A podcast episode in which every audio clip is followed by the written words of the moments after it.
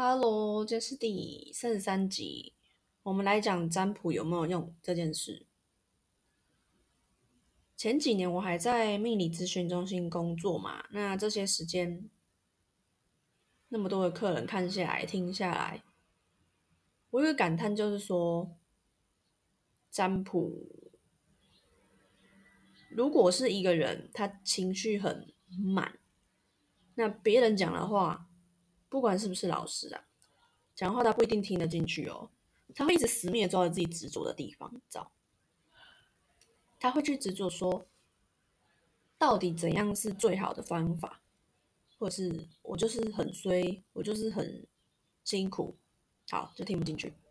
那再好的建议呢，对他来说，如果他没有去改变他自己的话，那最终都是白费功夫嘛。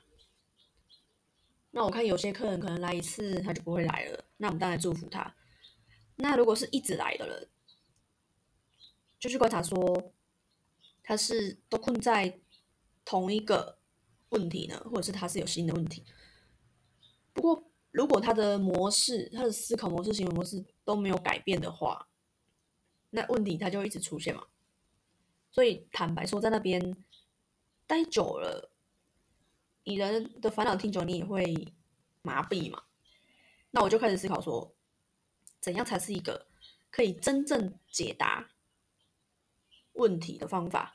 我知道占卜来说只是其中一个方法而已。为什么要有占卜这个东西的存在？我会觉得说，台湾这个部分，有些人他是在跟人的对应当中，他会刻意的去隐藏他自己嘛？不想让人家知道真正的自己，所以对人会有防备心，叭叭之类的。然后连别人讲的话，人他也听不进去。所以占卜只是一个媒介，来让你去真正的面对你自己，真正了解自己的想法，没有对错。最终我们还是要学习。看见自己的情绪模式跟行为模式嘛？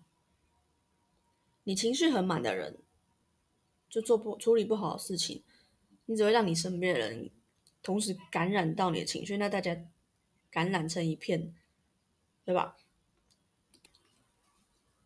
那我观察那些客人下来，即使一个人现在目前遭遇了什么样的问题，你从他的言语。还有行为都看得出来。那我这些日子也同时去思考，说有一些我们习以为常的俗语，那些也不一定是正确的。比如说“吃的苦中苦，方为人上人”嘛。如果你的信念里面就是这一条的话，那你的人生可能就是会有很多所谓苦的事情出来发生，它要让你验证嘛。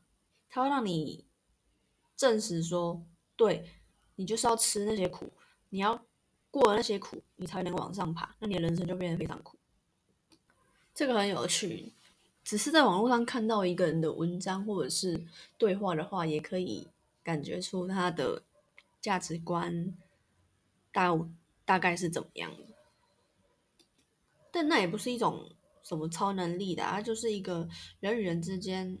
的直觉力而已，但这个直觉力在现在这个社会里面已经被掩盖的差不多了，因为我们从小被培养的就是说我们要用脑袋嘛，我们要把这些东西记好嘛，然后怎样怎样的。但是现在这个时代，记忆的工作其实交给电脑就可以了，我们要做的是发挥更多的创意跟想象，不是吗？好啦，讲到这边。占卜有没有用？如果一个东西你好好的运用它，那就是有用。像不止占卜啦，还有很多方式可以去认识你自己啊。像我也经历过什么八字、紫薇，然后什么人类图之类很多东西。但是看到后来，最重点就是你要去采取行动，不能说。命定的事是怎么样，你就确定了自己一辈子都是那样。好啦，先分享到这里好了，拜拜。